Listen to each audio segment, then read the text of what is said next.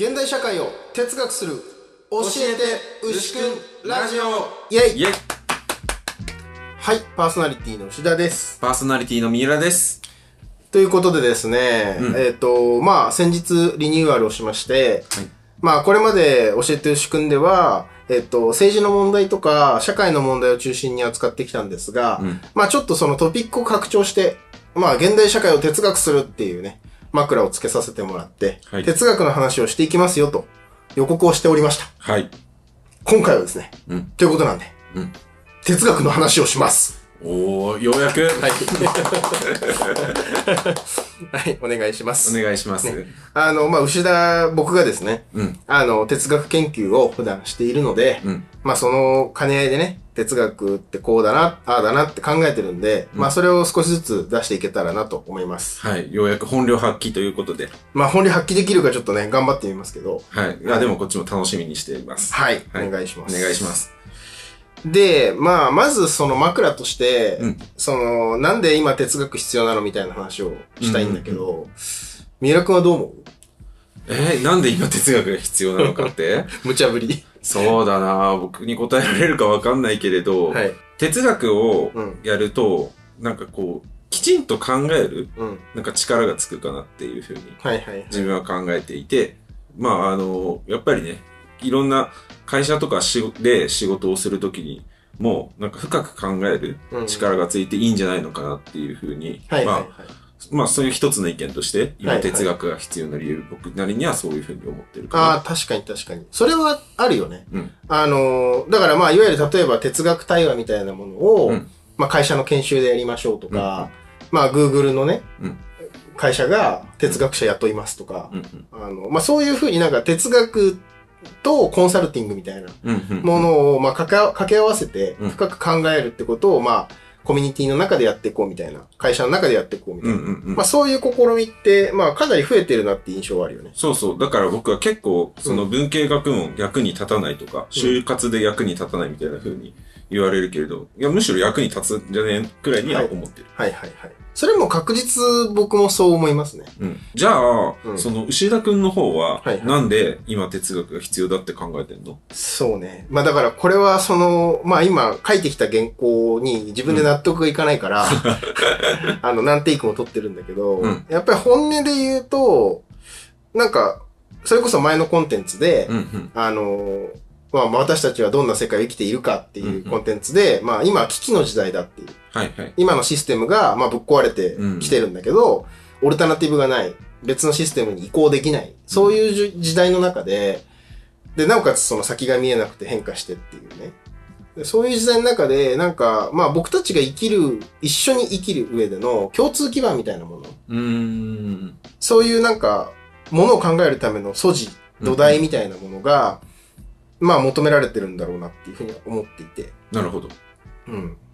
だからなんか、その、まあ結構不安定な時代だからこそ、うーん、まあ哲学の歴史って一応2000年以上あるから、そうだね。うん、その2000年以上ある哲学の歴史を、まあしっかり見ることで、まあ人間ってどういうふうにものを考えてきて、っていうことを、まあ追いかけるうんことがすごく大事だなと思ってるんだよね。うんうん。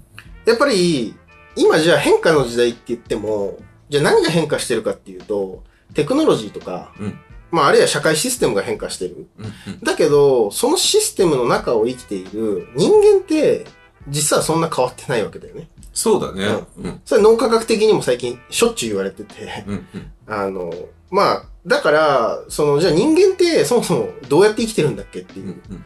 そそういうなんかこう変わらない部分、うんずっと変わらない部分っていうものをもう一回見直していくことが結構大事なのかなっていう、そういう認識。なるほど。うん。じゃあその変わらない部分を、やっぱり考えてきたのが哲学だから、そうそうそうそう。だから今哲学が大事だって。そうそうそうそうなるほどね。そう。そういう意味ではなんか新しい哲学みたいなものって、うんまあぶっちゃけあんまないと思ってて、なるほど。うんなんか自分でこれは新しい哲学ですとかって言ってる人たちって、うんうん。まああんま信用しない方がいいのかなっていう。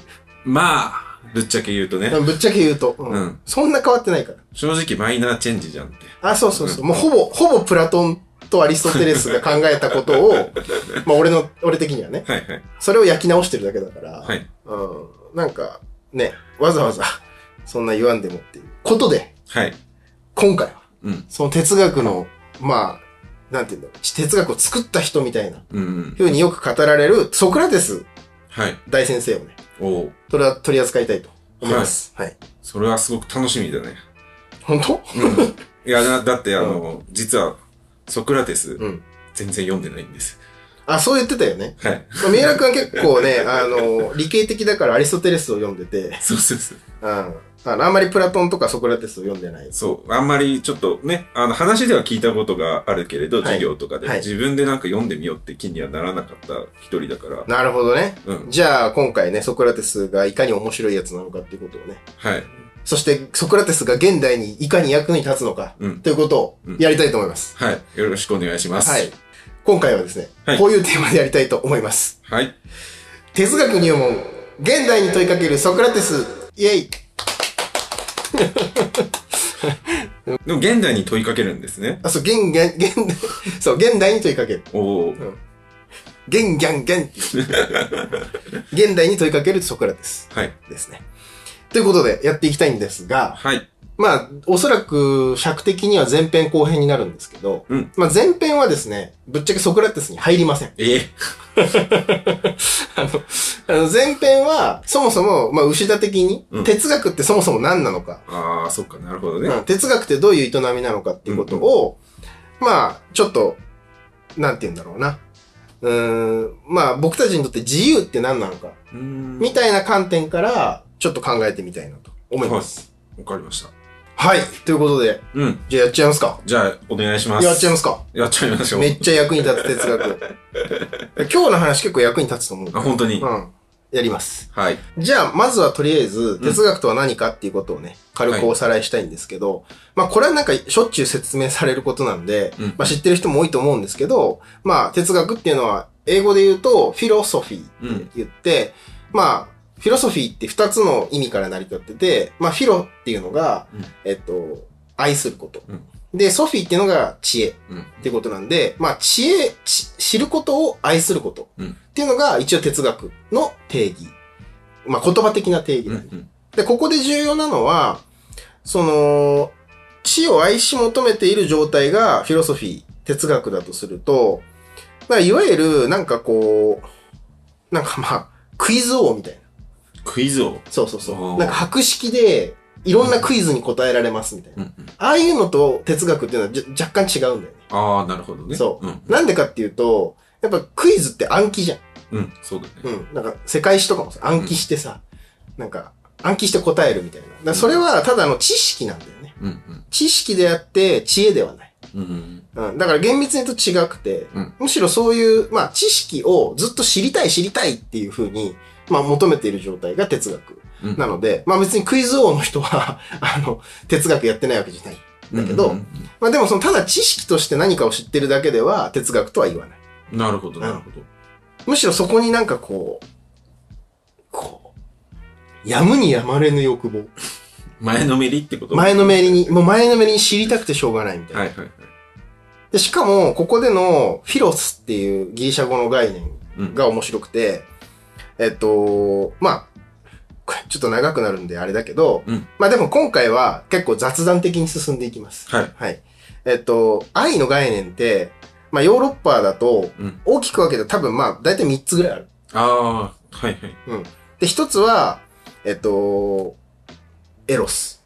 エロス。エロス。うんで、エロスは、まあ、性愛とかも、まあ、今だと結構エロいみたいな意味で、エロスって捉えられるかもしれないけど、うん。まあ、いわゆる性愛を含む、まあ、恋愛感情みたいなものがうんエロスかな。うんで、えっ、と、あとは、えっ、と、アガペ。アガペ。うん。アガペは、まあ、神様からの、その一方的な、あ、一方的なんだ。そう、慈悲って訳されたりするような、まあ、いわゆるそう、なんていうかな、無償の愛みたいな。うん。まあそういう感じがアガペ。で、三つ目のこのフィロスっていうね、うん。哲学の概念になっているフィロスっていうのは、友愛って訳されるんだよね。友愛？友愛。あの、共に愛って書いて友愛。うん。あるいは友情っていう風に言ってもいいかもしれない。うん。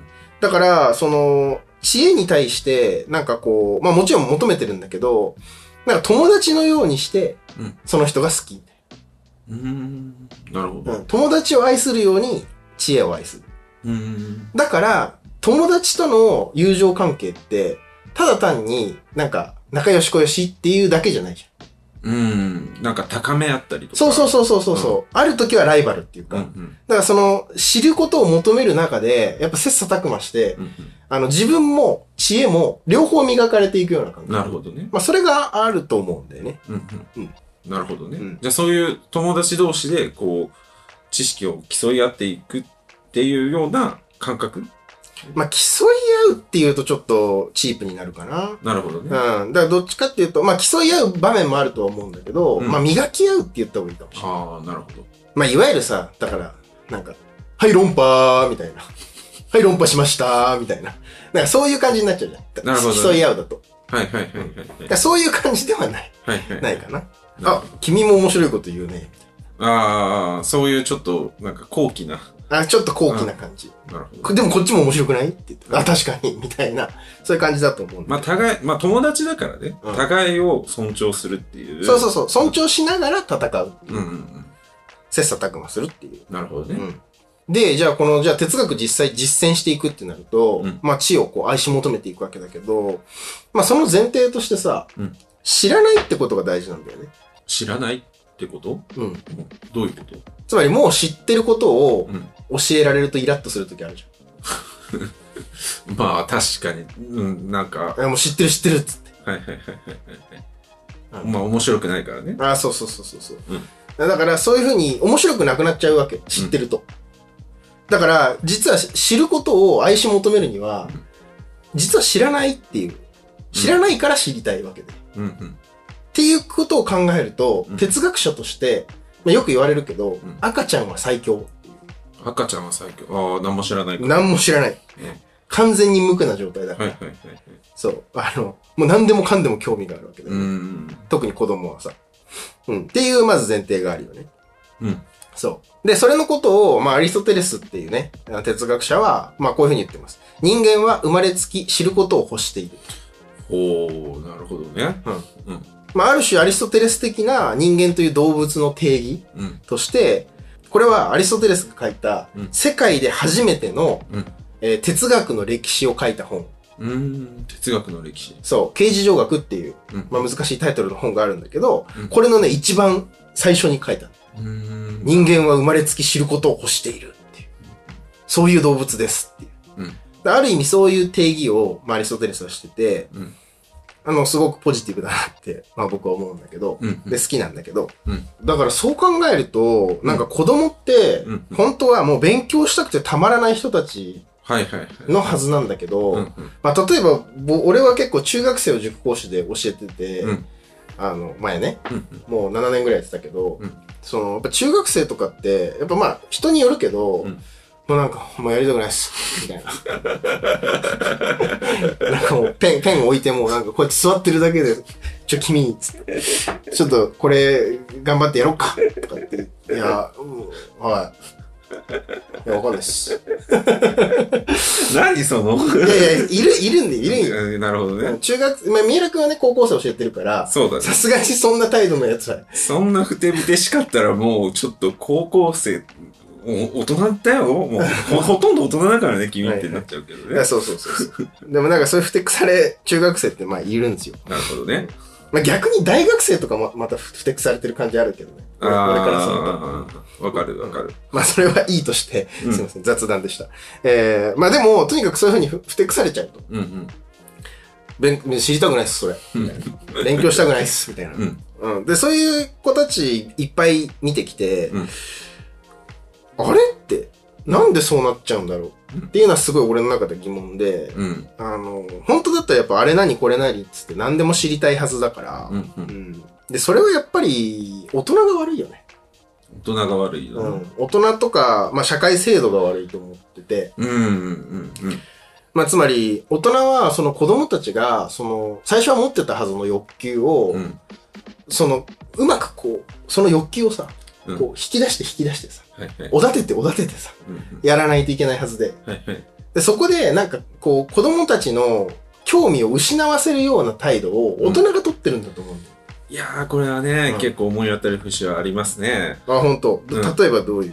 いや、なんか、もう、一番わかりやすいのは、はいはい。なんか興味持って、これどういう意味なんですかって世界史の、うん。あの、なんか事件とかで質問されても、あ、それ受験で出ないから、あー、出た。受験に出ないからのやつ。みたいな。はいはいはい、はい。と、か、これ良くないよね。そうう、ん。寄り道を禁止するっていう。はいはいはい。うん。これが一番なんか思い当たる例。いや、わかる。だからさ、塾の、まあ俺も塾好きだったから、うん生徒としてね、うん塾の先生とかがさ、でまあ学校の先生もそうなんだけど、なんかこう、勉強の話してた時に、なんか全然これは授業と関係ないんだけどっていう、わ寄り道の方がうんうん。面白かったよね。そうだよね。それはわかるわ。そうそうそう。だそこにみんなワクワクして目を輝かせるわけで。うんうんうんってことはみんな知りたいんだよね、本当はね。そうだね。何かを。だから、まあ、だ言ってしまえば、学校教育で、こっからここまでの範囲をうん、勉強しなさいっていうふううんうんに強制されると、うんええやだよって なっちゃう。なるほどね。うん。なんかその好きなように自由に知りたいっていう、そのまま進めれればいいんだけど、うんうんうん。こうしなさいっていうのが良くないよね、多分ね。まあっていうふうに、まあ学校教育の制度も、うんまあもちろんあると思うし、うんまああとはなんかその、まあ親とかさ、うん。子供が育っていく中で、例えばなんか、こう、大人が、うん。これなんでこうなのって聞かれた時に、なんか、知らない場合、うん。自分が知らないだけなのに、いや、それ別に知らなくていいよ、つって。うん。そんなことはまだ知らなくていいのみたいな。うんうんうんっていう風に、その、興味を閉じてしまったり、うん。うんなんか逆もあるらしくて。うん。うん。なんか、その逆っていうのは、そのなんか、まあ大人が自分の趣味で例えばうん。音楽が好きだとすると、うんうん。その自分の好きな音楽に興味を持ったうん子供が、なんかこれ面白いねって言ったら、うんうん。え、お前もそれに興味あるのって感じで、うん大人の側がめっちゃそれについてしゃまくし立てて喋っちゃう。はいはい。そうすると、なんか子供はめっちゃ興味なくすらしい。へえ、それすごい面白いね。あ、そうそうそうそう。えそういう研究があるってこと？研究っていうか、まあそういうげ言説がある。言説がある。うんなるほど。なんか、なんか、つまり、子供が、その、知りたいっていうまま、うん。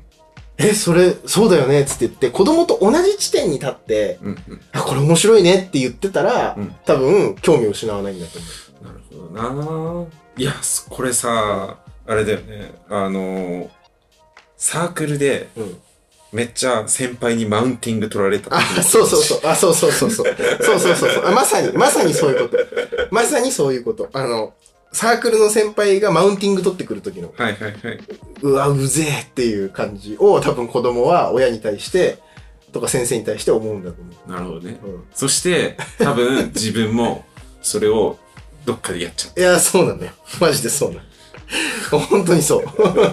やりがちかもしれない。なんなら。た。いや、気をつけないといけないね。いや、本当に。気をつけないといけない。そう。だから、こう、興味を育てるっていうね。いや、まあね。うん。あの、僕友達とか見てても、うん子育てしてるの見るとすげえ大変そうだなっていうのは、もちろんあるから、うん。その、一概にね、こうしなきゃいけないとかは多分ないと思うんだけど、でもやっぱりなんかアイディアとしては、やっぱ子供が知りたいっていう欲求を塞いじゃうんじゃなくて、なんか子供に付き合って、うんえ、それ自分も知らなかったみたいな。っていう、いや、面白いねっていう、うんそういうなんか新鮮な驚きを、うんまあ、共有していくことがすっごい大事だなっていうのは思う。うんうんうんだから、まあ、それはね、別にその親とかだけじゃなくて、うんまあ先生うん。うん。をやってる身としても、うん。そういうことをしなきゃいけない。なるほどね。まあ、ともかくね、うん。あの、ちょっと、教育の話になると脇道それすぎるんで、まあそうだうね。んちょっと教育興味がうんお互いあるから、うんまあ、ここまでにして、はい。あの、まあ、ともかくね、うん哲学っていうのは、まあ、知を愛し求めている状態であって、知りたいっていう態度。うん。うん。そして、そういう面白いっていう驚きうん。が、まあ、哲学ですよと。うん。まあ、ね。うん。だからなんか哲学は驚きとともに始まるってなんか聞いたことある。うん。なんか、どっかで聞いたことあるような。そうそうそう。だから俺これ誰が言ってんのかなっつって分かんなくて調べたら、まあ、プラトンも言ってるし、うんアリストテレスも言ってるし、ああ。あみんな、みんな言ってるっていううんうん。ことなんだけど、なんか、そういう経験ある？そういう経験。なんか、これにショックを受けて、いい意味でも悪い意味でも、うん。なんかそこからこう問いが始まるような。いやー、それはす、あいや、そんなん言われるとわかんないよね。なるほどね。うん。まあ、だから例えば、あり得るのは、うん。だって俺の場合は、あの、こういう例もで実際哲学者が出してるんだけど、うん俺の場合、お、親父が死んだことなの。はいはい。なんか、まあそれまでも、うん俺結構哲学的にものを考えるの好きで、うん。なんかちっちゃい頃、ずっと時間って何なんだろうって。時間って何なんだろうってそうそう。そう考える子供だったの？そう、小学生の時ね、うん。ずっとこう、時間って何なんだろう。これ、どうやって捉えればいいんだろうっていうのを、その、休みの日に一日家で体育座りしながら、時間って何だろうって 考えてた。そんなこと考えてたいや、そう、いやいやまあ、まあそういう。だよね。まあそうかな。まあ、でもそういう、まあことはやってたけど、うん。だけどやっぱ親父が、まあ、高校3年生の始めるぐらいにうん。死んで、うん。もう死んだみたいな。うん。こんな悲劇的なうんドラマみたいなことを、俺の人生に起こると思ってないから。ああ、なるほどね。うん。やっぱすごくさ、親が死ぬとかさ、若い頃に親が死ぬなんて別に平凡じゃん。まあ、まあ平凡。うん。言ってしまえばさ、そんな経験をしてる人なんかいくらでもいると思う。まあまあまあ、そうだね。だけど、それを自分が食らった時に、うんこんなしんどいんだみたいな。うん。なるほど。そう。で、やっぱ俺にとって父親がやっぱその、それまで生きる道しるべみたいなところあったから、うん。すげえ途方に迷って。うん。俺はなん、どうやって生きていくんだろう？ん。うんうなんで生きてんだろうみたいな。うん。まあそういう問いかけをすごいずっとやってたのが高校生の時うん。うん。うん。なんだよね。なるほどね。うん、例えばそういうイメージ。なるほどね。うんそういう経験なんかある？いや、そんな風に追い詰められることあるかっていうまあ追い詰めじゃなくてもいい。あの、面白い方でもいい。話だけどね。まあでも僕がやっぱり哲学書をちょっと読もうと思ったのは、うん多分3.11があった時かな。だから3.11があって、うん。で、なんか、よくわかんないけど、うんその自分の理系に進もうと思ってたんだけど、はいはいあ、なんか、理系って、なんか原子力とか作ってる側じゃん。あー、なるほどね。へえ。どないしようってはいいう高校生なりに、はいはいはい。あの、問いを持って、はいちょっと文系の観点からなんで人間こんなことしちゃうんだろうっていうのをうんうんうん問うために哲学書を読み始めたっていうのがあるから、はなんかそれは僕にとってはまあ驚きー。へえだった。のかなってなるほどね。あ、それすごくいい例だね。うん。それはみんなあったんじゃないかな。まあ俺らね、今年30になるうん。代だけど、その、やっぱり大学入るタイミングぐらいで、うん3.11の震災があって、そうだね。原子力発電所がバーンってなって、うん。みたいな。まあそういうことで、まあ俺もだから哲学的に自分はなんでっていうことを考えてたけど、うん。その自分からその社会の問題うん。に目を向けるようになったのはやっぱ3.11が結構大きかった。うそうだね。ん。そういう経験ある人は多いんじゃないかな。多分多いと思ううんうんうよね。ん。まあちょっと、それもまた話が膨らんだけど。そうですね。そうそう。でも、でもそういうことが哲学のきっかけになり得るうんうんっていうことですよね。うん。なるほど。はい。まあそういう意味では、じゃあなんで俺たちこんな社会システムでこんな、まあ悪いことが起きたりしてしまうんだろうっていう意味では、うん。大人も常に哲学的な態度を持っていかないと、うん。社会をみんなでこう運営していくっていうかさ、うん民主主義的にやっていくってことが、まあ難しくなっちゃうと思うんだよね。うんうん。そうだね。うんだから、何なんだろう、うん。このままでいいのかなって疑い始める。はい。で、そうやって疑い始めると、なんかどんどんどんどん、あこれはどうなんだろう、あれはどうなんだろうっていうふうに自分で調べうんうんていきたくなるような欲求が生まれてくるっていうか、はいはいなんかそういう感覚っていうのが、まあ今の時代で哲学をするっていう時に、うんまあやっぱ僕はあるな。なるほどね。うんそれも大事だよね。うんはい。はい。ということでね、まあそういう驚きをて大人もね、うん。哲学的な態度を持ってうん。哲学してこうぜみたいな話をしたんですけど。まあちょっとここまででもう結構十分長くなってしまったんで、はいはい。あの予定ではね、これまだ3分の1なんだけど、うん。前半のね。うん。あ、前半の3分の1ね。あ、そうそうそうそうそう。だから、ちょっと一回ここで切って、はい。あの、また次回仕切り直して、うん。あの、続きをやっていきたいと思います。はい。はい。まあ今回はね、非常に入門としては、うん。いい入門だったんじゃないかそうだね。んでもやっぱこの、なんだろう、この前言ってたポジティブ哲学な。はい。っていう意味で、うんなんか、あーへーって感じじゃなくて、うんあ、なるほどねっていう、あそういうマインドセットはい。としてなんかすごい大事なことを伝えてきたんじゃないかな。そうね。前のめりに驚いていこう。そうそうそうそうそうそうそう。で、それは、だから、まあ、ここでちょっとポジティブ思想の話が出たから、ポジティブな話につなげていくと、うん。例えば僕の父の死の話をしたけど、うん。まあ、死ぬ、誰かが死ぬってそれ自体はなんかネガティブだと捉えられることも多いけど、うん。やっぱりそこを真剣にその死ってなんだろうってことを向き合ったり、うん。なんかそういうショックな出来事、マイナスな出来事も、うん。そこから問いを始めていくと、うんまあある種そういうしんどい状態から、うん。なんかそれを克服するようなうん手がかりにもなっていくのが哲学なのかなっていうのは思うから、うんうん。そう。だからなんかただ能天気な意味でのポジティブではなくて、うん。なんか真剣に今と向き合うことで、ポジティブさが見えてくる。うんそれこそ3.11で、うん。そのね、社会問題を考え始めたみたいな。うんうんまあそういうこともそうだし、うんやっぱそういうきっかけがないと、うんなんかこう、本当の意味でのポジティブにはならないから、うんうんうん。っていうのはあると思うんだよね。なるほどね。うんそれはすっごい大事なことだね。そう。めちゃくちゃ大事だと思う。だから、そう。逆境を力にする一つの方法として哲学がある。うんまあもう一個はね、本当はこれも語りたいけど、芸術っていうのが あって、まあ、またそれは、それはね別の機会に。えーけ別の機会に。まあそれこそ三浦くんなんかはね、芸術の方に進んだわけだから、あ、そうだね。映画の方にね。うんそうそうそう。まあそういうのはあるよね。うん。っていうとね、ちょっと長いんで、まあひとまず、今回は、あの、ザ入門という感じで、うんえー哲学とは何かということをお送りしました。はい。また次回。えー次回はね、ちなみに、うんあの、結構役に立つ。役に立つの？うんえあの、さらに役に立つ。だから、えー実は、まあざっくり言ってしまえば、人間は、うん自分で自分のことを不自由にしてる。だから、心とか気持ちの面で、うん。自分で自分はこういうものだ、みたいな。うん。どうせ自分はできないんだし、とか、うんうん。自分はこういう存在だからどうせっていうふうに自分で自分を閉じ込めていくうんうんうん。傾向って人間にはあって、うんそこからどうやって出るのかっていうような話をね。ああ、なるほどね。そじゃあ、より具体的なポジティブ思想の展開とう。あ、そうかな。いう感じが。そういう感じかな。はい。っていうことなんで、はい。はい。そんな感じで、また次回よろしくお願いします。はい。よろしくお願いします。ありがとうございました。ありがとうございました。